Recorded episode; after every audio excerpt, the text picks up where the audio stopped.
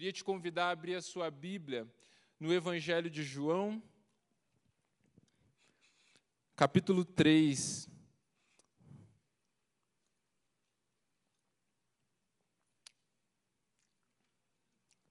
Nós vamos começar a nossa leitura para a nossa reflexão a partir do versículo 22 de João, capítulo 3. Minha versão é a NVI.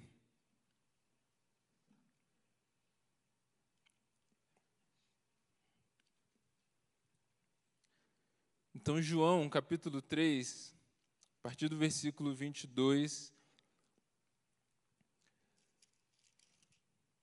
vai dizer assim: Depois disso, Jesus foi com os seus discípulos para a terra da Judéia onde passou algum tempo com eles e batizava. João também estava batizando. Eu quero que você repita isso comigo. Diga, também estava batizando. Em Enom, perto de Salim, porque havia ali muitas águas. E o povo vinha ser batizado. Isso se deu antes de João ser preso surgiu uma discussão entre alguns discípulos de João e um certo judeu a respeito da purificação cerimonial. Eles se dirigiram a João e lhe disseram: Mestre, aquele homem que estava contigo no outro lado do Jordão, do qual testemunhaste, está batizando e todos estão se dirigindo a ele. A isso, João respondeu: Uma pessoa só pode receber o que lhe é dado do céu. Vocês mesmos são testemunhas de que eu disse: Eu não sou o Cristo, mas sou aquele que foi enviado adiante dele. A noiva pertence ao noivo. O amigo que presta serviço ao noivo e que o atende e o ouve, enche-se de alegria quando ouve a voz do noivo. Esta é a minha alegria, que agora se completa. É necessário que ele cresça e eu diminua. Amém? Essa é a palavra de Deus. O João que está sendo citado aqui não é o João discípulo de Jesus, aquele que escreveu é, o Evangelho de João, as cartas e o Apocalipse. Aqui é João Batista. Tá? E esse texto, na verdade, é um texto muito conhecido, muito citado, principalmente essa parte convém que ele cresça e eu diminua. A gente tem uma música né, muito cantada é, nas igrejas. Na nossa igreja a gente cantou ela também por muito tempo e a gente pôde declarar várias vezes como forma de música também essa frase. Então é algo muito conhecido nosso. Eu para hoje, para esse, esse tempo que a gente vai experimentar aqui de reflexão, de culto, o tema que nós vamos falar hoje é relevantes e revelantes. E eu acredito que isso tem a ver um pouco do que foi testemunhado aqui, porque todos esses que se prepararam foram para Palmital, é, pregaram sobre o Evangelho de Cristo, tiveram várias experiências que mexeram com a cidade, eles foram relevantes. Porque para nós ser relevante não é alcançar um nível grande de sucesso. Para nós sermos relevantes é vivermos o propósito de Deus e vermos vidas sendo transformadas. Amém? E também nós temos que ser revelantes. Revelante é aquilo que traz algo à tona, aquilo que é revelador. E hoje, nessa mensagem, até o final dela, a gente precisa entender que o nosso nível de relevância está diretamente conectado com aquilo que nós revelamos. Essa é a ideia desse jogo de palavras que eu trago para nós aqui nesse tema. E João Batista é uma pessoa que, sem dúvidas, foi alguém relevante ao mesmo tempo que foi revelante. E é isso que nós vamos ver hoje aqui. A história de João Batista é uma história fascinante. Eu não vou contar toda ela, mas vou te dar um resumo para te contextualizar. Mas você pode ler cada detalhe do começo da história dele ali no livro de Lucas, nos primeiros capítulos, tem toda a narrativa. Mas João Batista, a história dele começa já com os seus pais. Ele é filho de Zacarias e Isabel. Zacarias ele é um sacerdote, Isabel também da linhagem de Arão. Então nós estamos falando de uma família de linhagem sacerdotal. E inclusive João, é, a revelação é, de que João nasceria, Isabel era estéreo, então Zacarias e Isabel não tinham filhos no início. Essa revelação que o anjo Gabriel vem trazer para Zacarias ele vem entregar no templo. Quando Zacarias estava lá servindo como sacerdote, havia uma multidão do lado de fora do templo. Zacarias demora dentro do templo, mas o anjo fala: Olha, você vai ter um filho, e esse filho vai se chamar João. E quando o anjo ele revela para Zacarias, e isso a gente vê em vários outros homens da Bíblia, né? Zacarias ele não acredita. Ele fala assim: "Não, mas agora na velhice eu vou ter um filho". E o anjo para testificar que de fato aquilo ia acontecer e porque Zacarias duvidou, o anjo Gabriel deixa Zacarias mudo. E aí as pessoas que estavam do lado de fora já apressados, já preocupados, porque Zacarias está demorando ficam mais surpresos ainda quando ele sai e ele está lá falando em mímica. Ninguém conseguia se comunicar com ele. Mas aquelas pessoas, aquela multidão entendeu que Zacarias havia recebido uma visão. Então ele vai para sua casa depois de terminar os dias de serviço. Isabel então engravida. Eles guardam isso né, por, pelos, nos primeiros meses. Mas depois o menino nasce. E no dia da circuncisão, as pessoas foram lá e queriam dar o nome do menino de Zacarias, o mesmo nome do pai, entendendo que estava seguindo ali uma, uma linha familiar. Mas Isabel e Zacarias dizem: não, o menino ele vai se chamar João, conforme a visão que Deus tinha dado. E aí Zacarias não estava podendo falar, então ele teve que escrever ali numa plaquinha né, o nome para confirmar aquilo que Isabel estava falando, e o menino então foi batizado como João. E no momento em que isso aconteceu, Zacarias voltou a falar. Então as pessoas ficaram admiradas com aquela manifestação e com tudo aquilo que envolvia o nascimento de João Batista. E então começou a correr a notícia no meio do povo, no meio daqueles que tinham presenciado: o que será esse menino? Quem está vindo? A gente vê na Bíblia que Deus usa muitas pessoas improváveis, muitas pessoas que ninguém dava nada e Deus levanta. Mas essa não é a única forma de Deus usar. A gente vê Deus usando também João Batista levantando como um homem que todas as pessoas tinham grandes expectativas de que ali seria um grande homem de Deus. Porque, inclusive, quando o anjo fala sobre o seu nascimento, diz que ele seria cheio do Espírito Santo desde o ventre da sua mãe. Isso é fantástico. A história de João Batista, desde o começo, é uma história realmente fascinante. Então, João Batista ele começa a exercer o seu ministério. E ele declarava arrependimento, ele declarava: olha, é chegado o reino de Deus, o reino de Deus está próximo, porque ele veio como um precursor de Jesus para preparar o caminho. Então, no seu tempo, João Batista era a grande refer referência do estabelecimento do reino de Deus. As pessoas iam até João Batista para ouvir a sua pregação, as pessoas iam até ele para serem batizados, inclusive as autoridades daquele tempo respeitavam João Batista.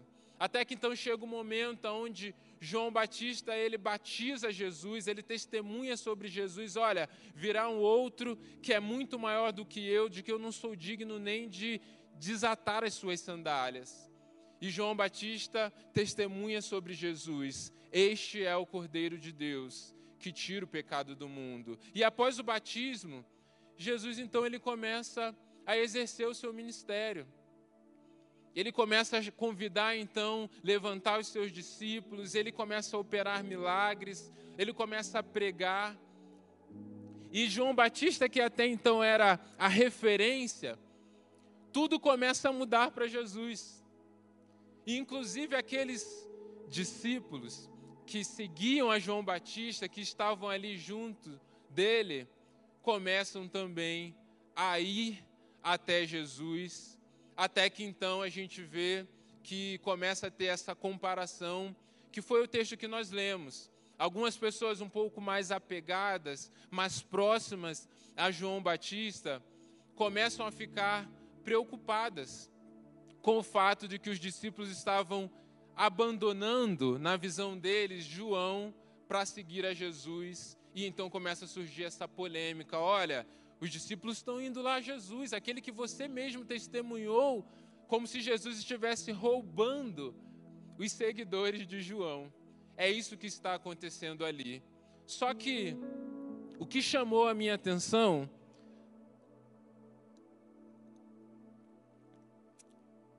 no final do ano passado, quando eu estava lendo esse texto, é que João Batista, ele já estava lidando com essa comparação. Não foi a primeira vez que pessoas foram questionar ele se ele que na verdade não era o Cristo.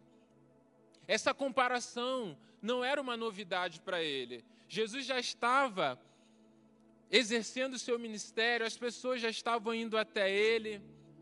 Só que o texto que nós lemos e na parte que eu pedi que vocês repetissem, diz que João estava batizando.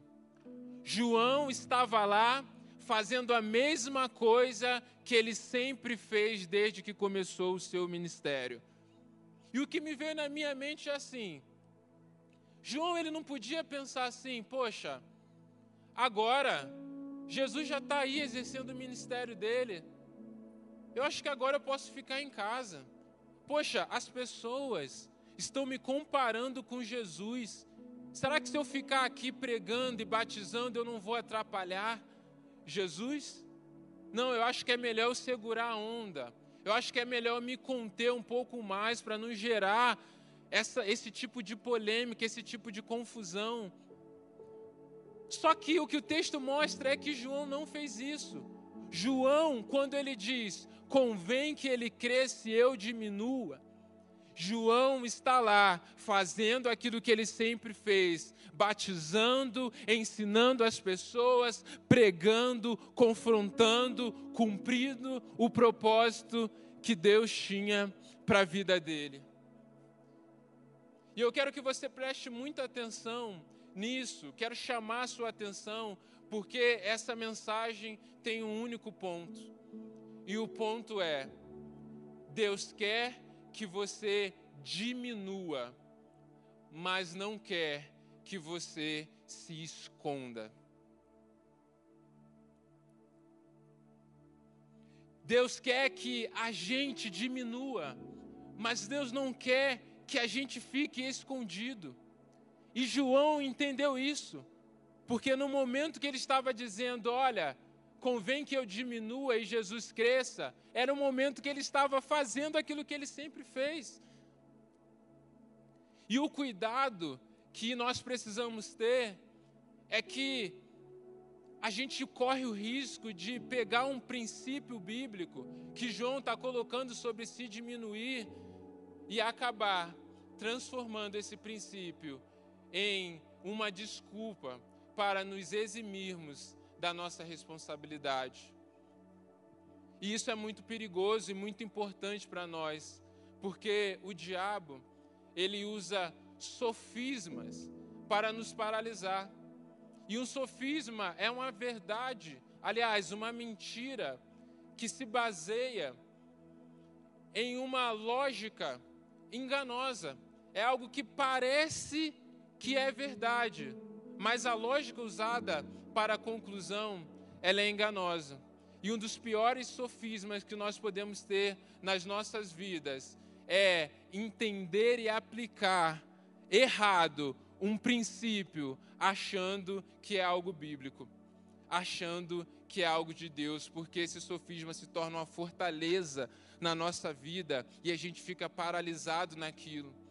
Então, se você, como eu, algum dia entendeu que se diminuir era algo tipo assim: eu sou um ministro de louvor, eu sou aquele cara ousado, aquele cara igual o Eliezer, igual a Júlia, igual a Aline aqui, que dança, que pula, que vai para cima, que tem essa extravagância. Aí alguém chega para você e fala assim: Olha, Deus falou comigo que você tem que diminuir para que Jesus cresça. E aí você pode pensar assim: Poxa, diminuir é que eu tenho que ficar um pouco mais contido na minha. Não, talvez eu estou exagerando demais. Talvez eu estou falando muito. Eu tenho que ser um pouco mais simples. Eu quero que hoje, nessa noite, o Espírito Santo ministre ao nosso coração e nos faça entender que, na verdade, se diminuir não tem a ver com dar um passo para trás, mas que, na verdade, para se diminuir, como João se diminuiu, eu preciso dar muitos passos para frente. Eu preciso, na verdade, avançar ainda mais. Porque foi isso que João fez. Quando nós olhamos para a vida de João, e aqui a gente já fala sobre a, a, linhagem sacerdotal, João ele podia seguir uma linhagem como um sacerdote. O sacerdote ele tinha uma roupa especial.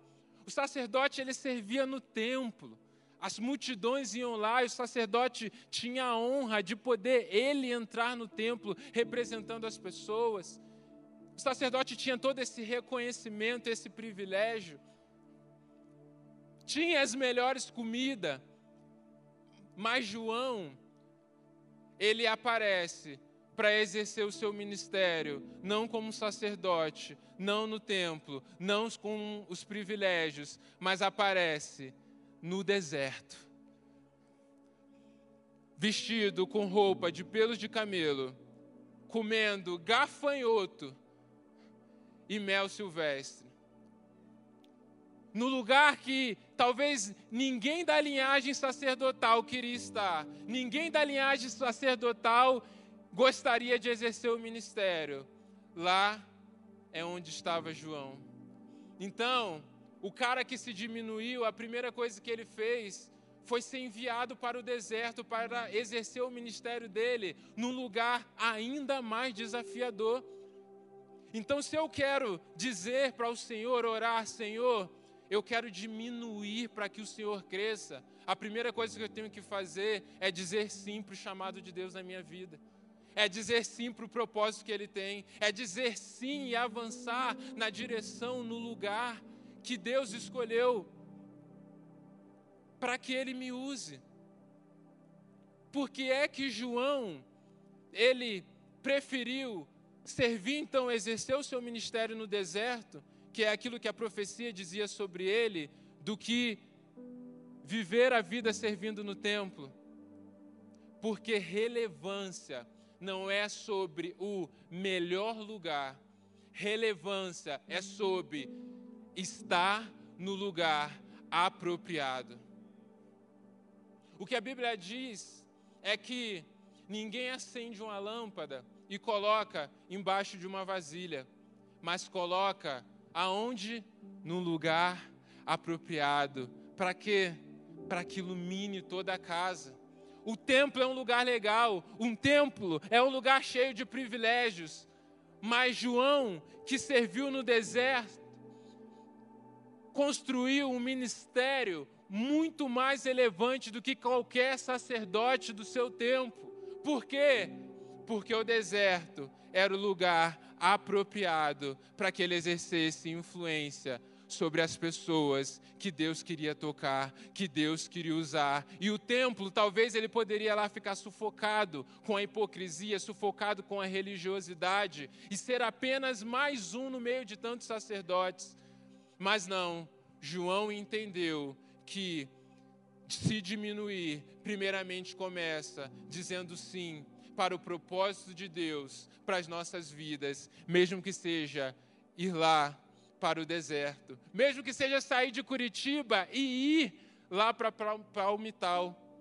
Mas se diminuir, não é andar para trás. Se diminuir, é dar passos cada vez maiores na direção do propósito que Deus tem para a sua vida. E aí os fariseus, vendo tudo aquilo que João está fazendo, mandam algumas pessoas até ele. Perguntem lá quem é ele. Perguntem se ele é Elias. Perguntem se ele é um profeta. Perguntem se ele é o Cristo. E quando as pessoas chegam até João para perguntar, ele diz: Não, eu não sou. Mas ele diz algo: Eu sou a voz do que clama no deserto. Então João não apenas apareceu no deserto, mas a forma de João se diminuir era aparecer sendo uma voz. Foi isso que João fez, aparecer pregando o evangelho, aparecer dizendo raça de víboras, aparecer falando, olha, se arrependam, aparecer falando, olha, mudem o seu jeito de viver. O reino de Deus está próximo. João foi uma voz no deserto. O cara que se diminuiu foi o cara que estava lá pregando o evangelho, preparando o caminho para Jesus. Se você quer se diminuir, decida diante do Senhor ser uma voz. Decida diante do Senhor não perder oportunidades. Decida pregar o evangelho aonde você passar. Decida então compartilhar as experiências que você tem tido com Deus, porque para diminuir, eu preciso vencer a timidez e aproveitar as oportunidades que Deus coloca na minha frente, para que pessoas sejam impactadas. E uma vez sobre timidez, eu me lembro que uma jovem da igreja, ela era muito tímida. E ela estudava na faculdade, no curso dela ela não tinha muitos relacionamentos, não conhecia nenhum cristão. Ela pouco falava com as pessoas, entrava quieta, saía quieta também. Mas um dia, aqui na vigília, Deus colocou no meu coração de desafiar os jovens a levarem a Bíblia para a faculdade, para a escola. Mas não é levar no celular, não é mandar um versículo no WhatsApp. Eu falei: olha, vocês querem abrir oportunidades para falar de Jesus? Pegue a Bíblia mesmo, aquela de capa preta, maior que você tem, e leva na faculdade, mas não leva na mochila, não. Leva na mão, para todo mundo ver. Bota assim, ó, e vai para a faculdade, chega lá, coloca em cima da sua mesa e ore antes de você ir, para que o Espírito Santo toque no coração das pessoas e abra oportunidades para você ser uma voz lá na faculdade. E essa jovem ela fez exatamente isso. No dia que ela levou a Bíblia para a faculdade, as pessoas, gente que nunca tinha falado com ela, gente que não ia na igreja, começaram a ir até ela. Cara, você é cristã? Que igreja você vai? Cara, que legal você vir com a Bíblia. Você gosta da Bíblia. As pessoas começaram a puxar assunto com ela. E foi a primeira vez que ali na faculdade ela pôde testemunhar de Jesus, pregar o Evangelho, falar sobre a sua fé, falar sobre a vida que ela tinha com Deus. Foi a primeira oportunidade que ela teve de ser uma voz de Deus na faculdade dela. E é interessante porque não apenas aqueles que não eram cristãos, ouviram da palavra através da vida dela, mas começaram a se chegar até ela alguns cristãos também que estavam na sala de aula, mas estavam escondidos. E aí vieram falar: Olha, você trouxe a Bíblia, Você é crente, eu também sou crente. Então vamos se juntar para falar de Jesus para essas pessoas. Ou seja, o ato de ousadia dela começou a desenvolver novas pessoas também com ousadia para fazer a diferença, para serem relevantes naquele lugar. Por quê? Porque um dia ela decidiu vencer a timidez, tomar uma atitude para ser voz, sem medo de passar vergonha, sem medo de, de ser rejeitada. E às vezes, a gente. A nossa vida é tão curta e a nossa vida passa rápido e é feita de ciclos. Às vezes nós ficamos preocupados de sermos inconvenientes e, e não queremos falar de Jesus para as pessoas, não queremos talvez incomodar, não queremos ser rejeitados nos lugares, no trabalho, não queremos passar por isso com pessoas que muitas vezes só vão estar nas nossas vidas em um momento. Quantas pessoas você já estudou na faculdade ou num curso e você nem sabe mais aonde está? Quantas pessoas passaram pela sua vida no trabalho e hoje você não tem mais contato nenhum? E muitas vezes foi por causa do olhar e do julgamento dessas pessoas que a gente se omitiu. E com medo de desagradar essas pessoas, que entram e saem das nossas vidas, nós acabamos nos omitindo e desagradando a Deus, a Jesus, que é aquele que nós vamos estar juntos por toda a eternidade. Então, se a gente quer se diminuir de verdade, a gente tem que ser voz e acreditar que muitas vezes no ambiente que nós vamos estar, alguns podem até nos rejeitar, alguns podem até virar a cara, alguns podem até fazer críticas, como é fanatismo, e nos taxar de diversas coisas que a gente sabe que acontece, mas estamos dispostos a passar por isso, porque cremos que muitos também, pelas mesmas atitudes, serão salvos serão impactados, serão transformados pelo poder do Evangelho. É isso que João viveu. Pessoas não gostavam, pessoas rejeitavam também João, mas ele estava lá sendo uma voz. E no meio de muita rejeição, muitas vezes o Espírito Santo muda o coração das pessoas, ou age de uma maneira onde a mensagem chega até as pessoas. Eu me lembro que uma vez a gente estava aqui na praça num Basileia, num culto que a gente faz na praça, abordando algumas pessoas ali na praça da Ucrânia que estavam saindo do tubo. E eu me lembro que um homem saiu do tubo e eu fui abordar ele e ele estava com um pouco de pressa.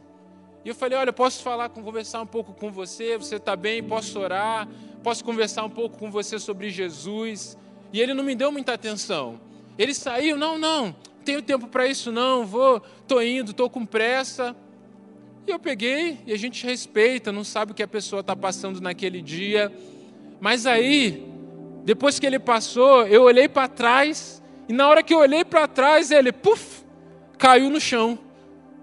E aí, quando ele caiu no chão, eu fui lá, o que, que aconteceu? Tá, que, que está passando mal? E ele falou: Não, cara, eu tropecei. E aí, quando eu levantei ele, ele tinha machucado o pé, tinha ralado ali. E aí eu falei assim, cara, você estava indo lá, mas agora você está machucado. Você não quer uma carona para sua casa? E ele falou assim, é, assim vai ficar difícil para eu ir. Eu acho que agora eu preciso de uma carona. E aí ele entrou no meu carro. Qual que você acha que foi o assunto? Da praça até a casa dele, perguntando como estava a vida dele, falando sobre o evangelho, falando sobre como Deus como Jesus era a resposta para a angústia do coração dele, para os desafios que ele estava enfrentando, e que Jesus podia mudar a realidade dele, não apenas aqui na terra, mas por toda a eternidade. São as oportunidades que muitas vezes não é a gente, mas o Espírito Santo que faz quando a gente se coloca à disposição. Eu até fiquei imaginando no mundo espiritual, né? O cara lá falando assim: não, não, estou com pressa, não posso falar agora. E aí está lá o anjo aqui, né? É, mundo espiritual, você vê que eu tenho imaginação. Não tenho visão espiritual, mas a, mas a imaginação, pelo menos, do mundo espiritual tá boa. O Espírito Santo faz quando a gente se coloca à disposição. Então eu não tenho que andar para trás para diminuir, eu tenho que ser uma voz ainda maior do Espírito Santo, alcançar lugares e pessoas, mudar realidades, através daquilo que o Espírito Santo tem, tem me dado e tem feito na minha vida. E aí, João, nesse momento onde está tendo toda essa discussão das pessoas que estão indo para Jesus, o ministério de João está ali minguando, diminuindo. E aí vem, olha, mestre, tá todo mundo indo lá, tá todo mundo seguindo Jesus, mas ele diz, olha, eu eu falei, desde o começo vocês são, são testemunhas de que eu disse que não sou o Cristo. Eu falei, eu não sou o Cristo. Mas ele diz: o noivo tem a noiva, o amigo do noivo se alegra ao ouvir a voz do noivo, e essa alegria já se cumpriu em mim. Se eu quero dizer, Senhor, convém que eu diminua, eu tenho que me perguntar, primeiramente, se eu me considero um amigo de Cristo, se eu me considero um amigo de, do noivo, se as pessoas já estão me confundindo com Jesus, se eu já estou vivendo tão cheio de Deus, que as pessoas criam em mim a expectativa de que elas de deveriam criar em Jesus. Porque é quando chega nesse ponto então que eu tenho que diminuir.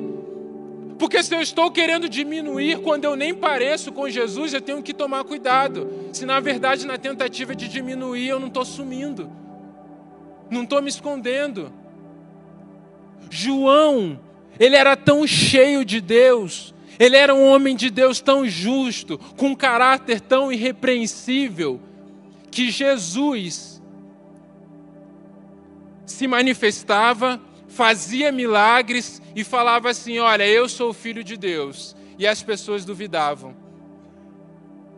João Batista nem fazia milagre. E ele precisava falar para as pessoas: Cara, eu não sou o Cristo. Pelo amor de Deus, eu não sou o Cristo. Ele tinha que falar que não era. Esse é o nível do caráter de Deus impresso na vida de João que ele vivia, ser cheio de Deus. E não apenas porque ele era amigo de Cristo, amigo de Deus, mas ele diz: Eu me alegro em ouvir a voz do noivo, e essa alegria em mim já está completa. Quando a alegria de ouvir a voz do noivo e de ser amigo do noivo está completa na minha vida, eu não preciso mais corresponder, corresponder à expectativa das pessoas. Porque eu me alegro em ser amigo do noivo, em ver a noiva, as pessoas, os discípulos indo até aquele que é o noivo. João tinha isso. João ele não vivia para corresponder à expectativa que colocavam nele. E quando a gente chega nesse nível de amizade e ser cheio de Deus, os elogios, o reconhecimento não nos geram encantamento e as críticas não nos adoecem. Isso era o que João estava vivendo. Ele não tinha a necessidade de corresponder àquela expectativa ele estava resolvido naquilo que ele era em Deus e a alegria dele estava completa. Sabe por que muitas vezes nós nos escondemos? Porque muitas vezes nós estamos, na verdade, com o coração querendo corresponder à expectativa de pessoas, querendo buscar esse reconhecimento, essa aprovação e muitas vezes também nos abalamos com as críticas. a gente fica preocupado, olha, se eu fizer demais, vão começar a falar que eu estou me achando. Se eu fizer demais, as pessoas vão falar que estou fazendo para ganhar reconhecimento, para ser elogiado. Se eu for lá para as redes sociais e começar a aparecer e começar as pessoas me seguirem, as pessoas vão falar que eu só quero me aparecer. E muitas vezes com medo de ser julgado, com medo da crítica, a gente acaba ficando no nosso lugar, no nosso cantinho, e muitas vezes é nisso que a gente perde de influenciar no nível que o Espírito Santo quer que a gente influencie. Mas João, ele tinha uma maneira diferente de se diminuir, que não era se escondendo das críticas, porque toda pessoa que fez algo relevante sofreu críticas, até na Bíblia, até Jesus. Ninguém foi unânime. Mas ao invés de João Batista se esconder, andar para trás, ele entendeu que a melhor maneira de se diminuir era então focando em fazer Jesus crescer. E a maneira de João de se diminuir era aparecendo ainda mais. Porque não é sobre o quanto eu apareço, mas é sobre o como eu apareço. E toda vez que João Batista apareceu, ele apareceu apontando para Jesus. Ele apareceu tornando Jesus conhecido. Ele apareceu e falou: Olha, vocês vêm até mim, eu faço isso, mas o outro que vem depois de mim fará coisas muito maiores. O cara que mais se diminuiu, Jesus disse que ele era maior do que todos. E a melhor ilustração que eu encontrei para a gente criar uma imagem para tudo aquilo que nós estamos falando, é a imagem de uma placa de trânsito. A placa de trânsito, ela está lá, ela precisa estar no lugar certo, ela precisa aparecer e ela precisa apontar para um destino. Ninguém vai num passeio e tira foto lá com a placa de trânsito placa de trânsito não é passeio turístico. Ninguém tem o destino baseado em uma placa. Ah, você está indo para onde? Ah, eu estou indo lá para aquela placa. Ninguém faz isso. Mas as placas estão no caminho para nos direcionar para o destino. E ela precisa estar no lugar certo.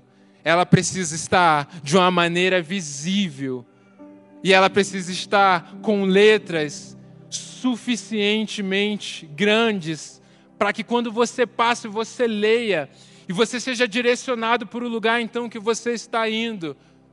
João não era o destino. João Batista era a placa.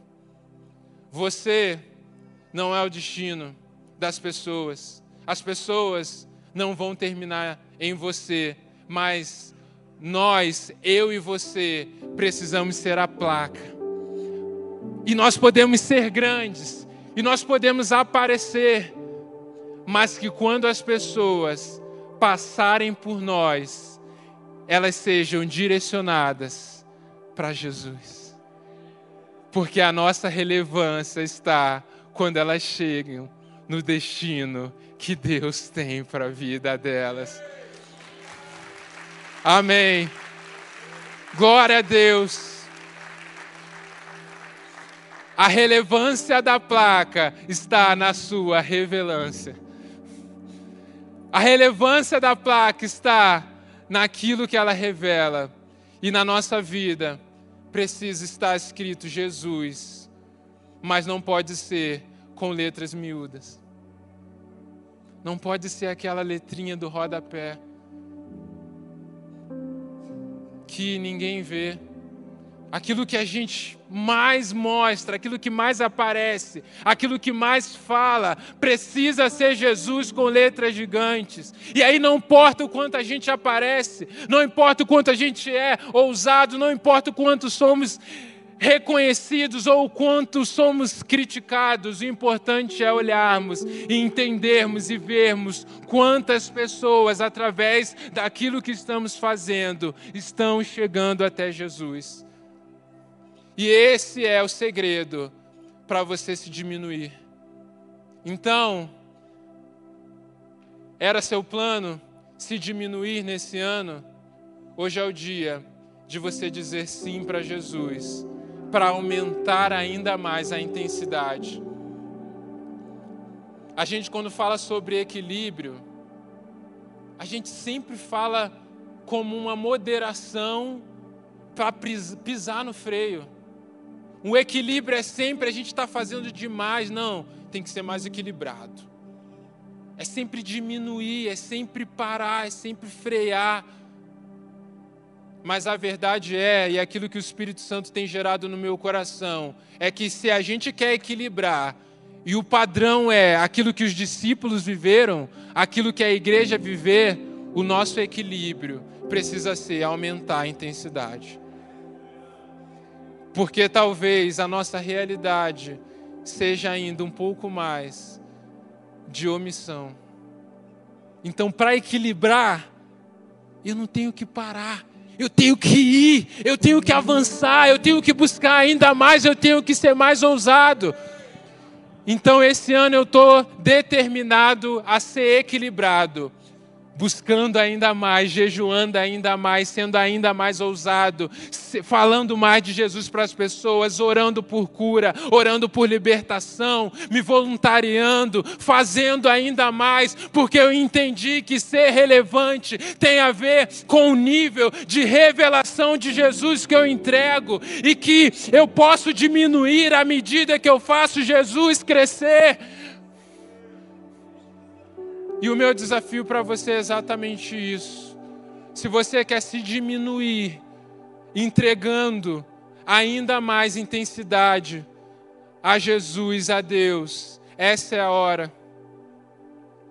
Esse é o momento de você se levantar e começar a dar os passos para frente para se diminuir no altar do Senhor, dizendo: Senhor, eu digo sim. Eu digo sim para o teu chamado. Eu digo sim para o teu propósito. Eu digo sim para o lugar que o Senhor tem para minha vida. Se você deseja viver isso, sai do seu lugar e vem até aqui à frente. Se você deseja nesse ano viver essa intensidade do Espírito Santo, dizer sim para o teu chamado, revelar Jesus de uma maneira mais intensa, não fique no seu lugar, saia do seu lugar e se coloque diante do altar do Senhor e falar: Senhor, talvez algum dia eu entendi que o equilíbrio era andar para trás, mas hoje eu quero me equilibrar, sendo mais intenso, fazendo ainda mais, para que o Teu Espírito Santo me use. Faça isso, se coloque diante do altar do Senhor. Se você tiver a vontade, você pode se ajoelhar e diga para o Senhor: Senhor, João Batista foi para o deserto, qual é o lugar que o Senhor tem para a minha vida? João Batista se diminuiu sendo uma voz. Aonde estão as pessoas que o Senhor quer que eu fale? Coloque as palavras certas na minha boca. João Batista se diminuiu sendo amigo do Senhor e se alegrando apenas em ouvir a Sua voz. Se coloque diante do Senhor. Pai, nós oramos e nos colocamos, Pai, diante do Senhor, ó Pai.